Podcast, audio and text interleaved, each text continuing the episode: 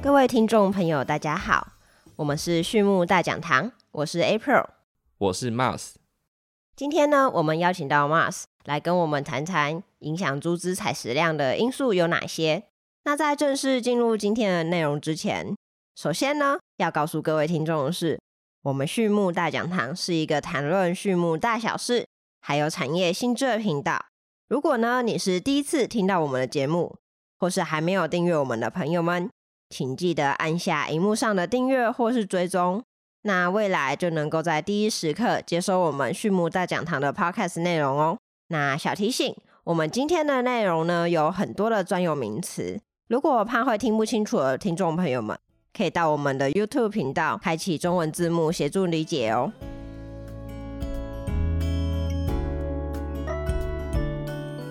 好的，那我们进入今天的正题。我们都知道，猪只在饲养过程中吃与不吃，很大的一个部分呢，可以去影响它们的生长发育状况。就跟人一样，不吃会瘦，多吃呢会胖会肥。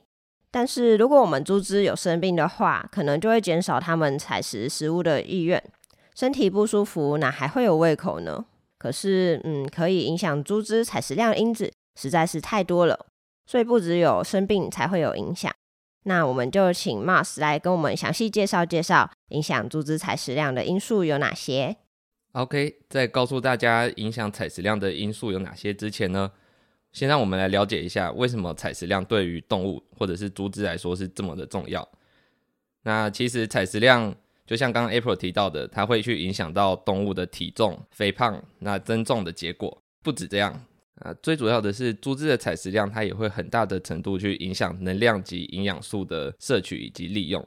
那在接下来才会进一步去影响它的生长表现，包括体增重、饲料效率或者母猪的泌乳量等等。那所以在饲养管理上，猪只的采食量一直都是管理者非常注重的要点。那总体来说呢，猪只的自主采食量，也就是在认识的状态下，该猪只可以自主去摄食的最大的饲料量。影响的因素有很多，那当中又以它每日的能量摄取以及营养素的摄取有着非常重要的关联。所以说我们在管理上如何不影响饲料浓度的状况以及猪只健康的状况下，更全面的去了解猪只的采食量影响的因素，并加以控制，是所有管理者都需要努力的目标。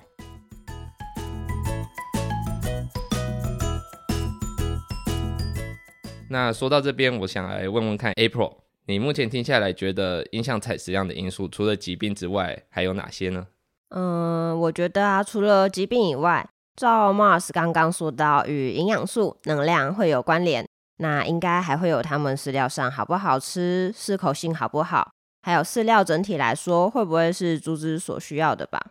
因为如果拿人来做对照的话，没有人会想去吃不好吃、不美味的食物。另外呢，也有可能因为长期的饮食不均衡。所以就会造成呃营养素失调啊，或是过肥过瘦，进而导致说他们有激素失调问题。那身体这样子继续恶性循环下，可能就会变得不愿意进食，或是说暴饮暴食这样子。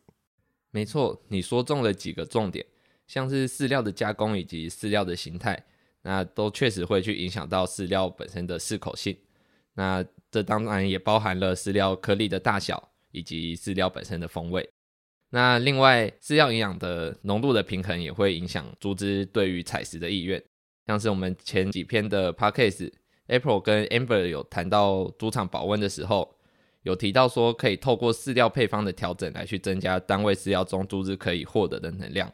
那这就是在营养浓度以及猪只的需求之间去做一个调整，一个非常好的例子。另外，像是氨基酸、纤维素、能量等等，也必须依照猪只。不同的阶段来去做调整。除了我们刚刚上面讲到的这个饲料加工的形态之外，那还有其他很多因素也会去影响猪只的自主的采食量。那当中就包括了像是内分泌的调节、胃肠道的容量大小，也就是我们猪只消化道的大小，及猪只本身的健康状态，或者说它免疫系统对它造成的影响，及性别、体重和环境温度等等，都会影响到猪只对于。采食量的改变。那另外，从 April 举的例子中，我们也可以了解到，不同的因子，它们之间是会相互影响的。所以综合以上的这些要点来说，当我们观察到猪只的采食量不符合我们的预期时，应该从不同的层面去推敲可能的原因，并且在从中找到它们的连带关系，那才有办法去做进一步的探讨以及改善。哦，原来如此。所以主要是这几样因素会在不同的层面上去影响我们猪只的采食量啊。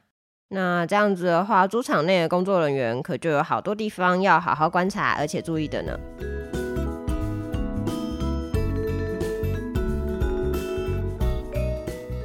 那 April，我举了那么多的例子，可能在这一集 podcast 可能没办法完整的跟大家做介绍，所以我们这一次可能就要先着重在生理调节的部分，还有能量密度以及消化道容量的影响来去做介绍。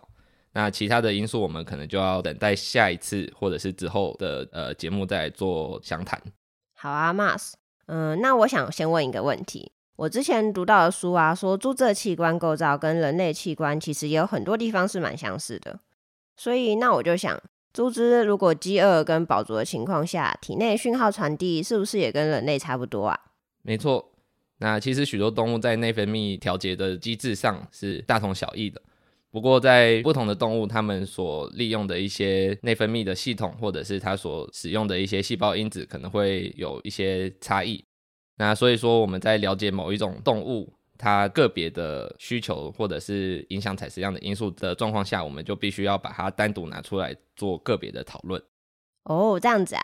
那还是来听你来说说看，猪只它们在采食的时候，生理系统会有怎么样的变化？我再来自己判断它们的差异好了。好，没问题。那首先呢，猪只它在从饮食中摄取的这些营养素，以及它们这些营养素的代谢产物。它会去作用在中枢神经系统，那并且不同的营养素之间也会有着相互的作用。那这些作用，它们会直接或者是间接的影响并调控猪只的内分泌，那从而调节猪只短期甚至到长期的食欲。那像是饲料中的碳水化合物、脂肪、蛋白质，那或者是肠胃道微生物发酵的这些产物等等，那它们其实都会去影响到胃肠道以及胰腺中的一些激素的释放。那这些激素。可以经由空肠、回肠，甚至是结肠的影响，那来去共同调节猪只的食欲。比如说一些抑制采食量的激素，它可以借由降低胃肠道的收缩，那来调控胃肠道排空食糜的速率。那胃肠道排空食糜的速率只要趋缓了，它的采食量自然而然的就降低。那另外有一些激素，它会去刺激迷走神经，或者是直接作用到大脑的某些特定区域。那它们可以去提升猪只采食的欲望，那对于采食量产生长期的影响。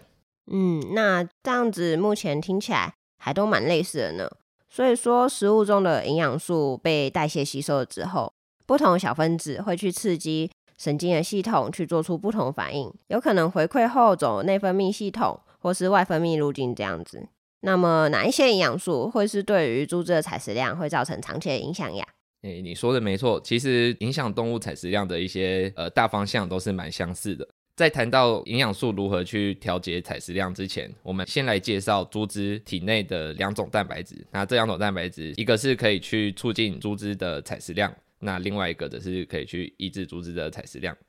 那这两个蛋白质，第一个是磷酸腺苷活化蛋白激酶，那我们在这里就会简称它为 AMPK。那另外一个是哺乳动物雷帕霉素表靶蛋白，那我们在这里会简称 mTOR 蛋白。这两个蛋白或者说激素酵素，那这两个蛋白它们是影响采食量呃主要运行的机制中那一个非常源头的蛋白质，它们对于猪只的采食量呃占有非常重要的地位。那我们都知道。不管在短期或者是长期的代谢过程中，能量的缺乏都会反馈给下视丘。在动物体中，当能量缺乏的时候，会导致 AMP 以及 ATP 的比例提高。当这个比例提高的时候，它会去激活 AMPK，就是我们刚刚前面提到的这个影响采食量蛋白质。那这个 AMPK 它会去抑制 mTOR 蛋白，并且高活性的 AMPK 它也会去促使丙二烯辅酶 A 的浓度降低。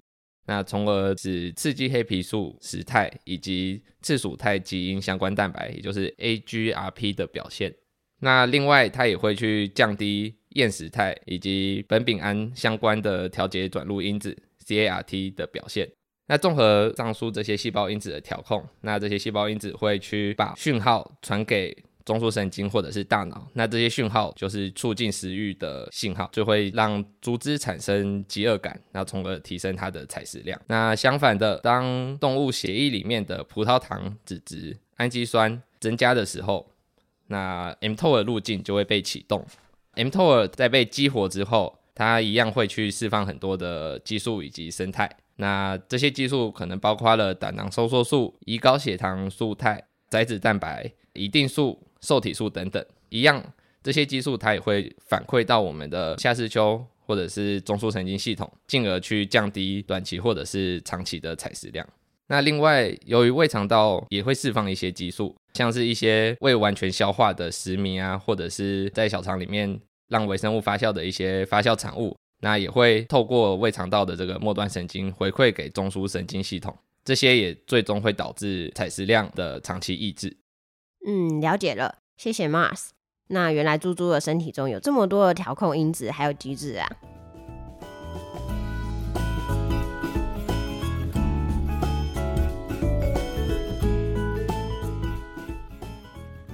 好，那 April 我来考考你，你认为一般在多数情况下？影响猪只的采食量的第一决定因素是什么呢？是环境因素吗？还是胃肠道的容量？还是饲料能量的密度呢？嗯，我想想哦，我怎么觉得能量密度好像比较重要？因为我们刚刚有谈到猪猪身体里面内分泌会照着我们摄取代谢到的食物营养分的浓度啊，或是不同的分子，然后去促进或是去抑制我们的食欲。所以我觉得能量密度可能会是答案吧。没错，其实应该说是部分答对。那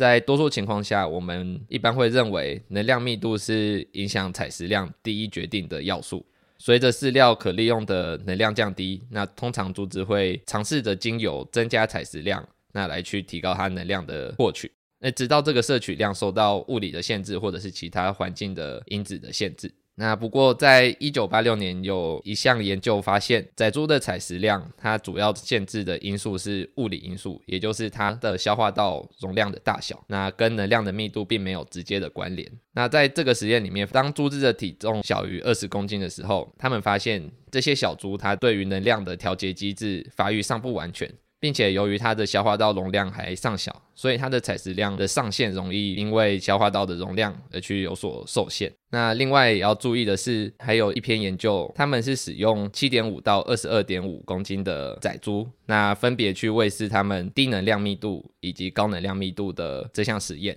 那他们低能量密度是每公斤会给它十四点二二 mJ 的能量。那高能量密度的组别，他们的饲料每公斤有十五点零六 mJ。那他们发现说，呃，整个实验下来，前者也就是使喂饲低能量密度的猪只，它每天的采食量是比喂饲高能量密度的组别来的高。那但是它总体摄取的能量反而是减少的。这边的重点就是想要表示说，能量密度的调整虽然会去影响猪只的采食量。但是为了提高猪的采食量而去降低饲料能量的密度，后续所增加的采食量并没办法去完全弥补我们所降低的能量密度。那所以想要透过降低能量密度来提升猪只的采食量是一个不太建议的选项。前面我们刚刚提到说，喂饲高能量密度的猪只，它的采食量会比较低。那我们的推测可能是因为这些高能量密度的饲料里面，它含的脂肪量比较高。那高浓度的脂肪，它会去刺激猪只体内的载脂蛋白 AIV 的释放。这种载体蛋白，它会去抑制肠道蠕动，并且减缓食糜通过的速率。那脂肪含量的提高，也意味着它的中长链脂肪酸的吸收也会增加。长链脂肪酸吸收的增加，也会促进下视丘脂肪吸肌辅酶 A 的活性的增加。这个酵素它也会去激活 mTOR 路径。那就像我们刚刚前面提到的。MTO 的路径一旦被激活，它就会导致猪只的采食量降低。那一般而言，喂饲能量密度低的饲料的猪只，它会倾向于去吃更多的饲料，来去维持它每日能量的摄取。但我们要非常注意的一点是，当猪只的肠胃道容量、环境因素或者是饲料组成有所改变，或者是有所限制的时候，都会去进一步的影响猪只它现在的采食量。那像是说高纤维饮食，它在肠道发酵的时候。它的发酵产物也会去直接或是间接的影响下视球，并且抑制食欲。那在这种状况下，我们想要去透过增加饲料里面的纤维来降低能量密度，那进而去提高猪只的采食量，来弥补能量的不足，这个做法其实就是不太恰当的。所以说，为了提高动物采食量，来去降低饲料能量密度，或者是在里面加了大量的纤维，这件事情。呃，其实是不太推荐，但相反的，我们也可以利用这个要点。那像是怀孕母猪，我们可能会希望可以满足它的饱食感，但是同时它的能量摄取不要过高，那我们就可以在饲料里面给它适量的纤维，那就可以在满足它的饱足感的同时，那避免它能量摄取过多。那最后我们也要提醒大家一下，说以现在的饲料配方计算来看的话，以消化能跟代谢能来去计算能量密度，可能已经稍显不准确。那通常我们能量的摄取会是以技能来去做计算，那可能会是更为准确的计算方式。嗯，原来如此啊。所以说最好还是从整体上去做判断比较好。不论是饲料能量密度，还是嗯肠胃道的物理容量啊、饲料组成比例、环境温湿度等等，都还是需要一并纳入考量，才能够有效的来控制猪只平均每日的采食量。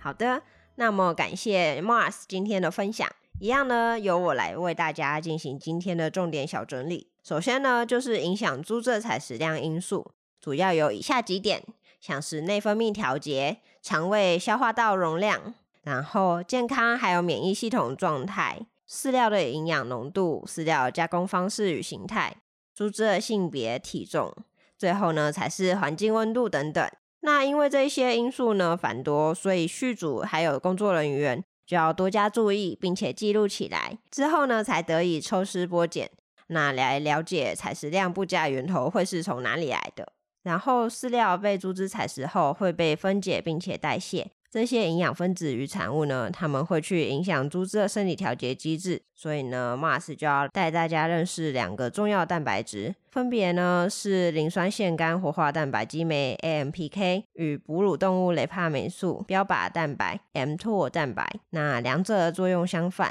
当缺乏能量的时候，就会使得 AMPK 的活性增加，抑制 mTOR，并且促进食欲。而当体内吸收到营养素浓度增加，就会活化 mTOR，以释放下游激素呢，去抑制食欲。最后呢，我们谈到，虽然在一般情况下，猪只啊在健康无虞、不考虑品种还有体态的时期，会认为说能量密度是均日采食量的第一决定因素。但是实验结果显示，饲料组成还有饲养环境、消化器官的物理容量，还是需要考量的。那么，其他还没有讨论的因素，我们就留到之后的 podcast 再跟大家进行讨论喽。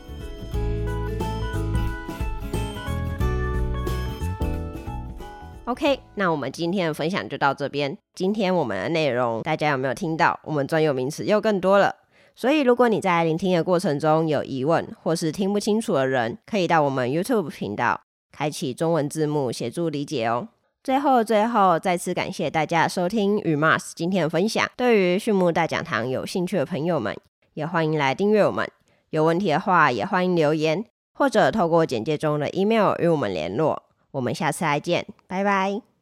那今天也谢谢大家，我也很开心来这边跟大家做分享。那下次再见，拜拜。